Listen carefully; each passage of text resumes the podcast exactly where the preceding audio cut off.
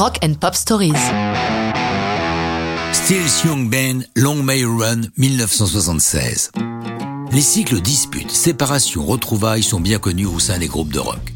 Mais Crosby, Stills, Nash Young doivent détenir une forme de record.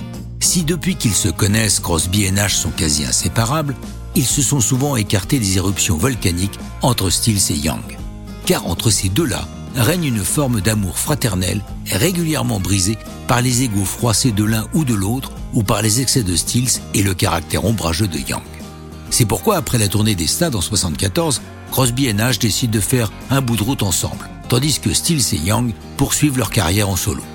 À la surprise générale, début 76, les deux frères ennemis se rabibochent pour monter le Stills Young Band, décidant même de reprendre leurs créations artistiques là où ils les avaient laissées, lorsque leur première dispute avait abouti à la dissolution du groupe Buffalo Springfield dix ans auparavant. Toujours bien disposés, Crosby et Nash viennent les rejoindre au Criteria Studio de Miami.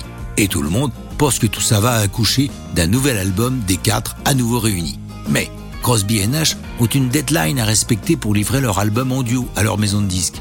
Ils doivent donc quitter Miami. Vexés et peu élégants, les deux autres effacent des enregistrements tout le travail déjà fait par Crosby et Nash. Venons-en à Long May You Run, qui donne son titre à l'album.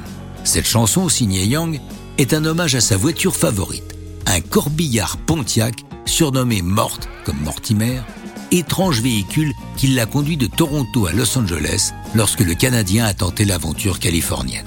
Pour l'album, chacun d'entre eux écrit séparément, quatre chansons pour Stills et cinq pour Young. Tout semble bien fonctionner et avant même que l'album ne paraisse, les deux musiciens entament une tournée. Mais la belle entente ne dure pas.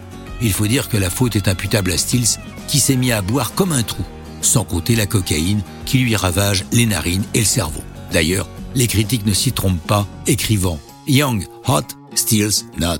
Ça a le mérite d'être clair. Ce qui est plus inattendu, c'est la forme de la rupture. Young rompant au bout d'une dizaine de jours par un simple télégramme qui dit Cher Stephen, c'est drôle comme des choses qui naissent spontanément peuvent s'achever de la même manière.